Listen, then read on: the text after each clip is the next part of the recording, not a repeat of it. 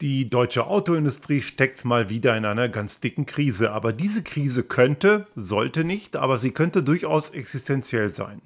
Viele der aktuellen Probleme sind ganz massiv hausgemacht. Und was denen jetzt auf die Füße fällt, sind Dinge, die wir unter anderem in diesem Podcast schon in den letzten Jahren mehrfach diskutiert haben.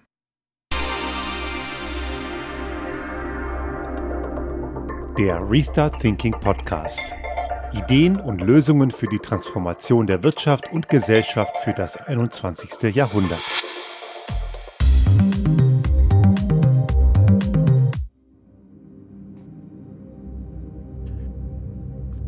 Es gibt ja Dinge, da möchte man nicht recht behalten, aber all diese Sachen, die wir auch eben jetzt in diesem Podcast und ich habe auch viele Kolumnen in Magazinen dazu geschrieben, was der deutschen Autoindustrie blüht, wenn sie weiter die Fehler macht, die sie schon seit Jahren macht, all das tritt jetzt ein. Es gibt immer noch Leute, die wollen das nicht wahrhaben und reden die Elektromobilität immer noch schlecht und versuchen sich krampfhaft an dem alten Kram festzuhalten auch in Form von irgendwelchen komplett falschen pinken Einhörnern, wie zum Beispiel die berühmt-berüchtigten E-Fuels oder irgendein anderer Mist, der einfach in der Realität nicht passieren wird, weil einfach die Physik dagegen spricht. Aber man merkt jetzt doch zunehmend, obwohl man klar sagen muss, dass sich die deutschen Hersteller deutlich gewandelt haben. Sie haben dieses Elektrozeitalter mittlerweile eingeläutet, aber trotzdem will es nicht so richtig losgehen. Automotor und Sport zum Beispiel hat die Tage getitelt, die Elektroparty ist vorbei. Und die Elektroparty ist scheinbar vordergründig, hoffentlich nicht dauerhaft, für die deutschen OEMs vorbei, weil sie ihre Produktionskapazitäten gerade runterfahren müssen, weil die Nachfrage an Elektrofahrzeugen zumindest bei ihnen massiv runtergegangen ist. Ich will nicht vielleicht sagen eingebrochen, vielleicht sogar das zeitweise, aber deutlich reduziert. Und jetzt gibt es natürlich Leute, die machen die Fehler der letzten Jahre nun weiter und sagen, ja, wenn die jetzt ihre Elektrofahrzeuge nicht mehr verkaufen können, ja seht ihr, Elektromobilität kann sich nicht durchsetzen. Das ist der totale Humbug. Wir brauchen E-Fuels und brauchen den Verbrenner. Ist natürlich Quatsch, denn gleichzeitig gibt es andere Wettbewerber, zum Beispiel in China mit den chinesischen OEMs wie BYD, NIO, Great Wall oder wie die alle heißen. Und diesen einen berühmt-berüchtigten amerikanischen Elektroautohersteller mit dem etwas durchgeknallten CEO Elon Musk, sprich Tesla, die schreiben Rekordgewinne. Und diese Rekordgewinne kommen nicht von ungefähr. Die kommen unter anderem auch aufgrund von wirklich deutlich steigenden Stückzahlen. Und man sieht also allein an dieser Divergenz, dass irgendwas an dieser Theorie, Elektromobilität wird sich nie durchsetzen, so irgendwie nicht stimmen kann. Was wir also jetzt sehen, sind die Dinge, die wir schon seit Jahren immer und immer wieder gesagt haben. Nicht nur ich, auch viele, viele andere Leute haben das getan. Auch Leute, die sich auch wirklich hauptberuflich mit dieser Branche beschäftigen, wie zum Beispiel Stefan Bratzel oder Herr Dudenhöfer, auch eine Professur eben auch für Automotive-Wirtschaft. Die haben das schon seit Jahren gesagt. Also es ist eine ganz Band, große Bandbreite an Warnern und Warnerinnen gewesen, die dort ganz klar gesagt haben, liebe Autoindustrie in Deutschland, fangt endlich an, eure Hausaufgaben zu machen und lobbyiert nicht immer gegen Veränderungen. Auch der VDA war ja immer ganz vorn dabei, irgendwelche Grenzwertsverschärfungen zu sabotieren. Liebe Angela-Briefe von Matthias Fissmann, der ehemalige VDA-Chef und vormals der Verkehrsminister unter Angela Merkel, war ja ganz groß dabei, liebe Angela Briefe zu schreiben, wenn es darum ging, dass Angela Merkel wieder mal Grenzwerteverschärfungen in Brüssel verhindern sollte. Oft leider mit Erfolg. Aber all diese scheinbaren Erfolge der letzten 15, 20 Jahre, die fällt ihnen eben jetzt auf die Füße. Wie ich schon angedeutet habe, klar haben die deutschen Automobilhersteller mittlerweile das Elektrozeitalter ein, eingeläutet, aber auch nicht zu 100 Prozent. Sie verkaufen ja immer noch den alten Verbrennermist. Aber sie haben zumindest das Thema begonnen und sie hätten es sicherlich nicht gemacht, wenn es nicht dort einen durchgeknallten Elon Musk gegeben hätte, der mit Tesla den Markt verändert hat. Aber was haben die all die Jahre getan? Und ich möchte jetzt nicht sagen, dass Tesla super ist. Die haben ihre Defizite, aber sie machen einfach auch verdammt viel richtig und deren Produkte sind auch einfach mal, wenn's, wenn man aus Autoperspektive schaut, auch mal sehr, sehr gut. Und sie stecken die deutschen Hersteller, das mögen einige nicht gerne hören, einfach mal gnadenlos in die Tasche. Vielleicht nicht beim Spaltmaß, aber in Bezug auf Technologie, Vorreiterschaft ganz sicher. Und hätte es Tesla nicht gegeben, würden die deutschen Hersteller heute sich wahrscheinlich noch immer auf dem Verbrennungsmotor ausruhen, was sie ebenso nicht mehr tun. Aber es fehlt ihnen einfach mal zehn Jahre Know-how. Und man merkt das eben auch an entsprechenden Leistungsparametern, entsprechender Konnektivität, die nicht richtig funktioniert. VW hat immer noch mit dem eigenen Betriebssystem, was sie versuchen zu entwickeln, massive Probleme. Und all diese Dinge fallen denen eben heute auf die Füße, weil sie es zu lange nicht ernst genommen haben und sogar Tesla belächelt haben. Ich habe äh, für die Recherche für diesen Beitrag einen YouTube, äh, ein YouTube-Video von einem Nutzer gefunden, der hat ein Interview vom, mit dem ZDF von Rupert Stadler, der damals Audi-Chef war, 2015, nochmal rausgesucht. Das hat, ich weiß nicht, wann er das Video hochgeladen hat, aber es ist interessant zu sehen, wenn man seine Aussagen in Bezug auf Tesla von 2015 anschaut und was heute ist. Er hat sinngemäß damals auch gesagt, ja, das ist alles nur so eine Erscheinung und die einzig wahren Checker, das wird dann Audi sein und ähm, die wollen ja nicht nur 30.000 Autos verkaufen im Jahr, da geht es ja schon um andere Stückzahlen und das wird Tesla nie schaffen und die müssen überhaupt erstmal Geld verdienen. All das ist passiert. Tesla ist einer der profitableren, also, wenn ich muss sagen, der profitabelsten Automobilhersteller momentan, wenn man ihn überhaupt als Automobilhersteller, Automobilhersteller benennen sollte. Natürlich sind die Margen jetzt nicht ganz so groß wie vielleicht noch zum Teil bei anderen, aber die haben mittlerweile ihre Stückzahlen und die produzieren pro Jahr ungefähr gleich viele Fahrzeuge wie Audi äh, bisher. Nur produziert Audi bisher eben immer noch größtenteils Verbrennerfahrzeuge und Tesla schafft das komplett mit elektrischen. Das meistverkaufte Fahrzeug im Elektrobereich ist auch in Europa das Tesla Model Y, also das Model 3 etwas aufgebockt, ist also ein absoluter Kassenschlager, läuft sehr, sehr gut und dass man jetzt sieht, was heute passiert ist, verglichen mit den Aussagen von Rupert Stadler von damals, merkt man, wie falsch der gelegen hat. Aber diese ganzen Sachen, dass er falsch liegen würde, die waren eben auch eindeutig erkennbar. Also die deutschen Hersteller haben den technologischen Wandel einfach zu lange zu sehr verschlafen. Ich habe meinen ersten Blogbeitrag dazu 2016 geschrieben. Wir sind damals gerade ganz frisch auf 100% Elektromobilität umgestiegen und haben gemerkt, das ist richtig, richtig gut. Das ist viel, viel besser als jeder Verpenner. Aber haben uns irgendwie einige Leute nicht geglaubt und glauben uns einige bis heute nicht. Das hat eben zu diesem Technologierückschritt geführt und nicht nur in Bezug auf den reinen Antriebsstrang. Klar, so ein Elektroauto ist ja eigentlich gar nicht mal so wahnsinnig kompliziert, aber auch da kann man in Bezug auf Energiemanagement und Effizienz viel falsch machen, sondern auch gerade in Bezug auf die Konnektivität und die ganze Softwarestruktur. Und dieser Chipmangel, der den ganzen Herstellern die letzten Jahre ganz klar zugesetzt hat. Dafür können jetzt auch die deutschen OEMs nichts. Aber dieser Chipmangel hat dazu geführt, dass auch Tesla dort oder auch die chinesischen OEMs ihren Vorsprung ausbauen konnten. Denn die brauchen nicht so viele Prozessorchips wie ein deutsches Fabrikat, weil die nicht mehr mit vielen kleinen Steuergeräten arbeiten, sondern eben einen zentralen Mainframe haben. Also das bedeutet, sie entwickeln so ein Fahrzeug wie ein, eine IT-Ressource und ich habe das vorhin schon angedeutet, eigentlich muss man solche Unternehmen wie BYD oder Tesla eher als Softwareunternehmen sehen oder als Hardwareunternehmen, die softwarebasierte Hardware, die, Hardware, äh, Software herstellen, die sie in ein, auf eine Hardware packen, die zufällig vier Räder hat. Und so entwickeln deutsche Hersteller noch immer keine Autos, die entwickeln immer noch Autos und eben keine konnektiven IT-Frontends. Und das sind eben genau einer der Hauptpunkte, warum die sich immer noch so wahnsinnig schwer tun, weil sie aus dieser alten Denke noch immer nicht rauskommen.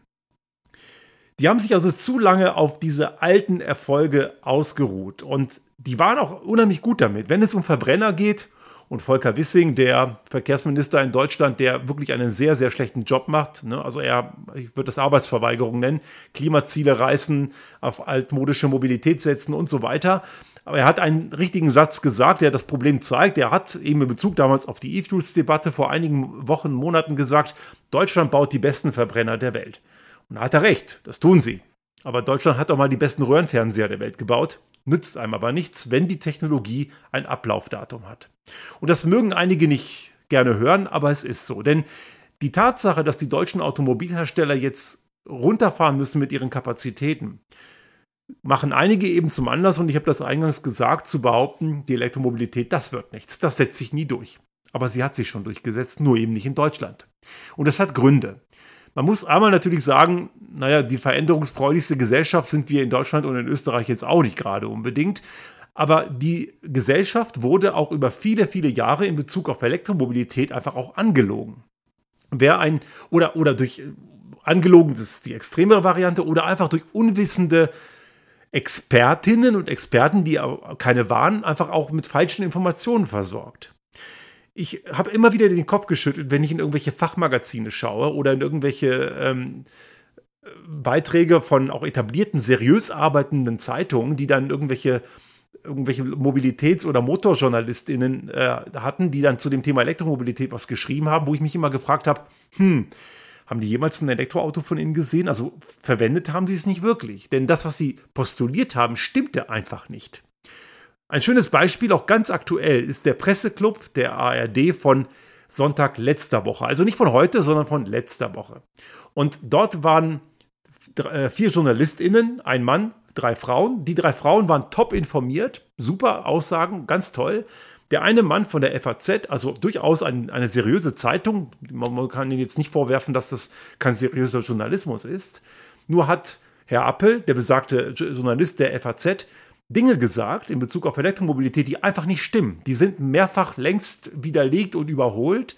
Und jede und jeder, die oder der mit Elektromobilität wirklich Erfahrung hat, kann das nicht bestätigen. Da waren so Sachen wie, ein Elektrofahrzeug ist für Menschen, die äh, vom Verbrenner kommen, ein Rückschritt in Sachen Komfort. Und das stimmt schlicht und ergreifend einfach gar nicht. Das Gegenteil trifft zu. Oder man kann eben unterwegs an Schnellladestationen, das ist viel zu teuer, unter 70 Cent kann man gar nicht laden. Stimmt auch nicht.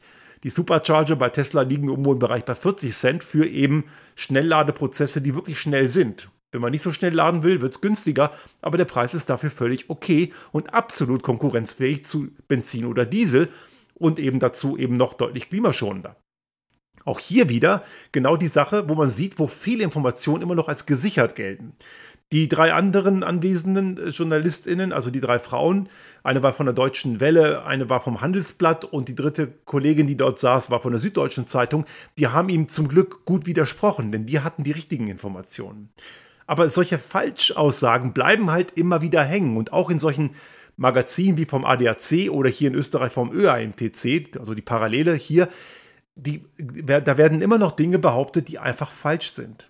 Das heißt, die Tatsache, dass Menschen in Deutschland oder auch hier in Österreich Elektromobilität gegenüber immer noch skeptisch sind, ist auch die Folge einer in Anführungsstrichen erfolgreichen Lobbyarbeit gegen die Elektromobilität. Und das ist einigen Leuten sehr gut gelungen, aber das fällt ihnen eben heute auf die Füße.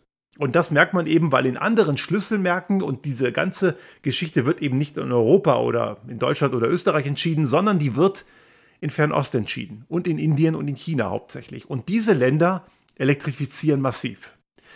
Indien hat ja vor vielen Jahren, also der, der Tata-Konzern hat ja auch die englischen Luxusmarken wie Jaguar und ne, Rolls-Royce gehört zu BMW, aber einige andere englische Luxusmarken gekauft.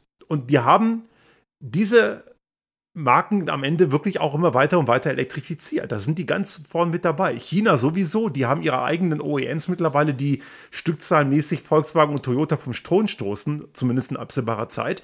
Die brauchen das nicht mehr.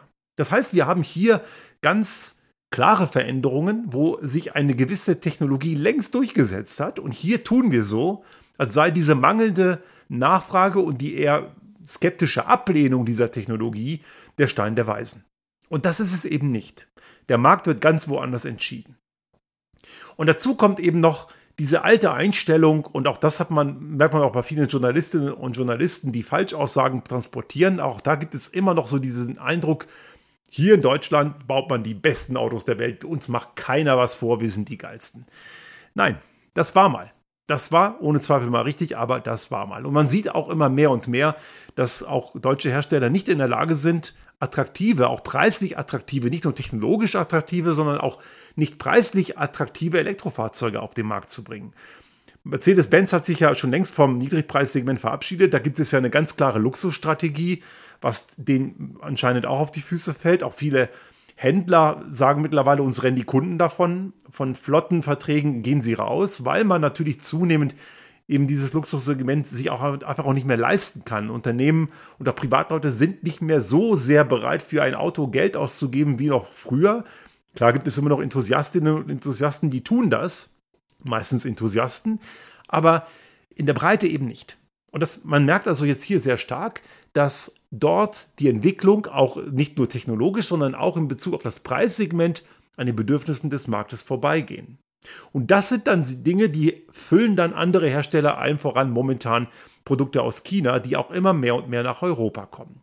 Und ich habe letztens auch einen Beitrag gehört, irgendwo im Radio, ich glaube beim Bayerischen Rundfunk war es, doch Bayerischer Rundfunk BR24, so ein Themenblock, wo es um ein türkisches Unternehmen geht, die auch 100% Elektrofahrzeuge bauen und damit auch in den europäischen Markt wollen. Also ist soweit noch nicht bekannt, aber auch das sind Spieler im Feld, die sollte man ernst nehmen. Aber all das ist in der kompletten Konsequenz noch immer nicht bei gewissen Leuten angekommen. Und das sieht man eben ganz besonders an Aussagen gewisser Journalistinnen und Journalisten, auch an Aussagen aus den Führungskreisen der deutschen OEMs und natürlich auch aus gewissen Kreisen der Politik, die die natürlich auch dabei unterstützen. Denn dieses ganze Dogma, wir brauchen die E-Fuels, weil wir brauchen den Verbrenner, weil wir sonst wertvolle deutsche Arbeitsplätze verlieren werden. In Österreich übrigens genauso. Herr Nehammer, der österreichische Bundeskanzler, hat in einer Rede vor einigen Wochen den gleichen Unsinn erzählt. Und das sind eben genau Sachen, die sind falsch. Weil genau durch dieses Festhalten an diesen alten Technologien, dadurch sind die Arbeitsplätze ganz sicher im Eimer, weil es ist einfach kein, keine gute Idee, an etwas festzuhalten, was einfach überholt ist. Und das ist etwas, was die Leute irgendwann mal auch mal verstehen müssen. Und die Krise der deutschen Autoindustrie ist nicht vom Himmel gefallen. Die ist eine Krise mit Ansage. Und es ist halt immer blöd, wenn all die Leute, die davor warnen, über all die Jahre diffamiert werden als grüne Spinner, als Ökoterroristen, als Leute, die von Wirtschaft eh keine Ahnung haben oder wie ich mir damals, als ich noch bei Daimler war und einen Verbesserungsvorschlag für Elektromobilität eingereicht habe, mir von einem Referenten aus der Entwicklungsabteilung habe sagen lassen müssen, Elektroautos sind nur was für Ökospinner. Das würde man heute vermutlich in den meisten Bereichen auch bei den Entwicklern der, den, bei den deutschen OEMs sicher nicht mehr sagen. Denn sie haben ja mittlerweile Elektroautos im Programm. Und das ist sicherlich nicht nur was für Ökospinner.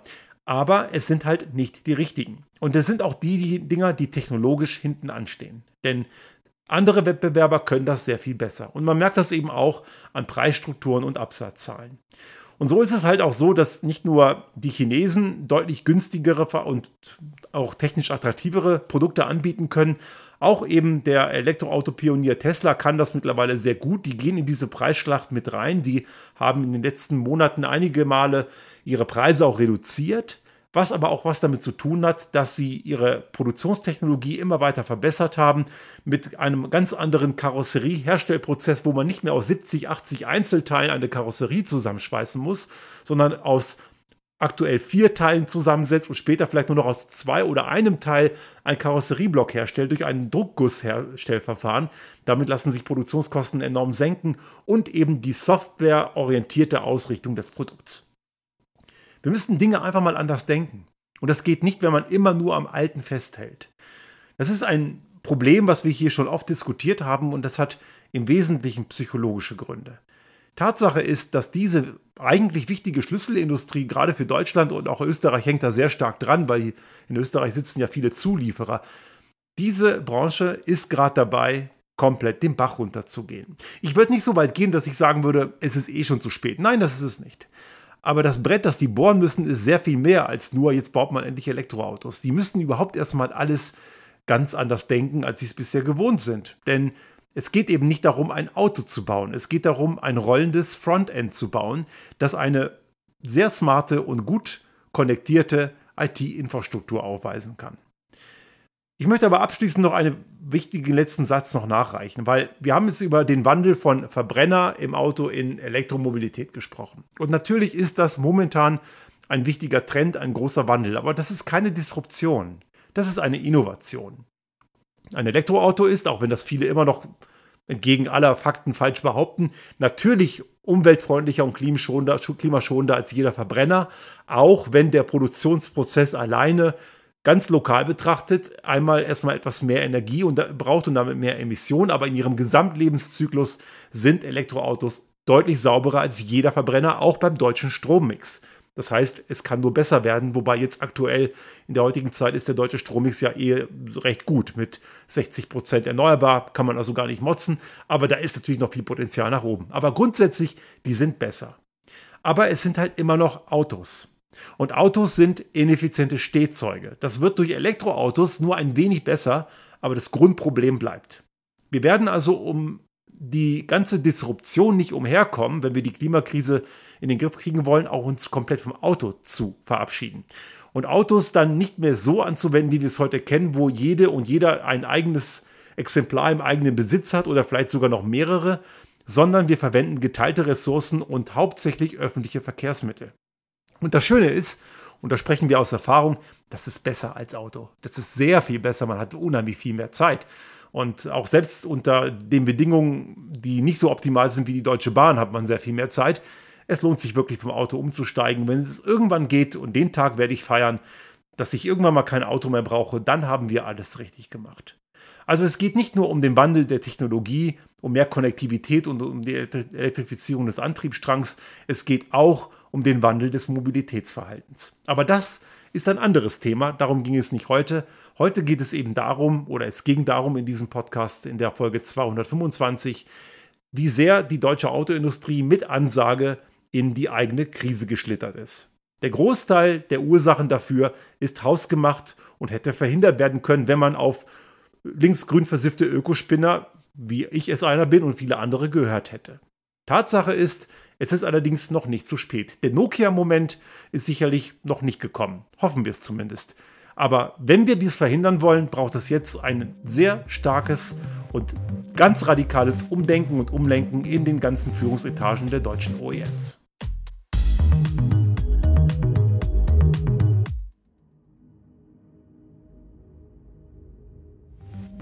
Sollte Ihnen unser Podcast gefallen haben und Sie auch künftig keine Folge verpassen wollen, dann abonnieren Sie uns einfach auf den gängigen Kanälen wie zum Beispiel iTunes, Spotify oder anderen Podcast-Hostern oder auch auf unserem YouTube-Kanal finden Sie immer mit dem einen Tag Verzögerung die aktuelle Folge unseres Restart Thinking Podcast und selbstverständlich freuen wir uns in Zeiten der Aufmerksamkeitsökonomie über das eine oder andere Like.